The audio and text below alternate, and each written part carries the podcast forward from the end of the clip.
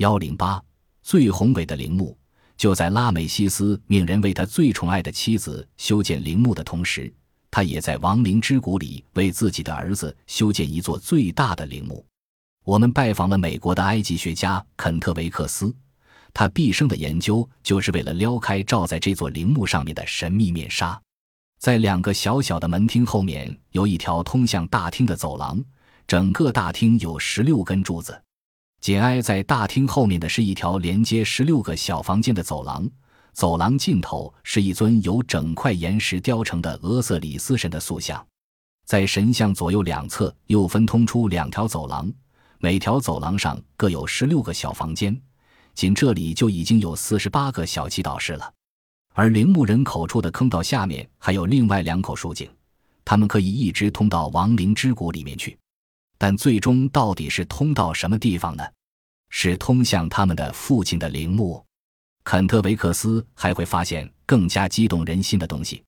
迄今为止，他只知道拉美西斯的四个儿子的名字，另外的四十六个叫什么呢？他们也埋葬在这里吗？考古学家雇的工人们赤着脚，几乎全身赤裸地工作着。他们时而匍匐前进，时而蹲下慢慢挪动。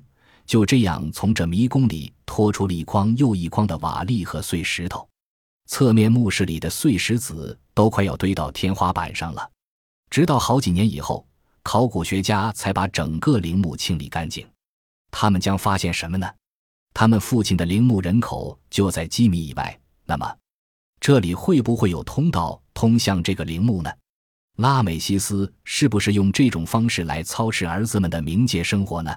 年复一年，岁月流逝，死神一次次地光临国王的宫殿，拉美西斯却比家族里大多数人都活得长，希其寿命超过他最大的儿子王位的继承人，他的爱妻纳菲尔塔里，他的第二个妻子伊塞特诺弗勒特，他的儿子拉美西斯沙恩穆瓦沙特以及其他的好多个儿子，甚至有时候他也疑心自己可能真的会长生不老。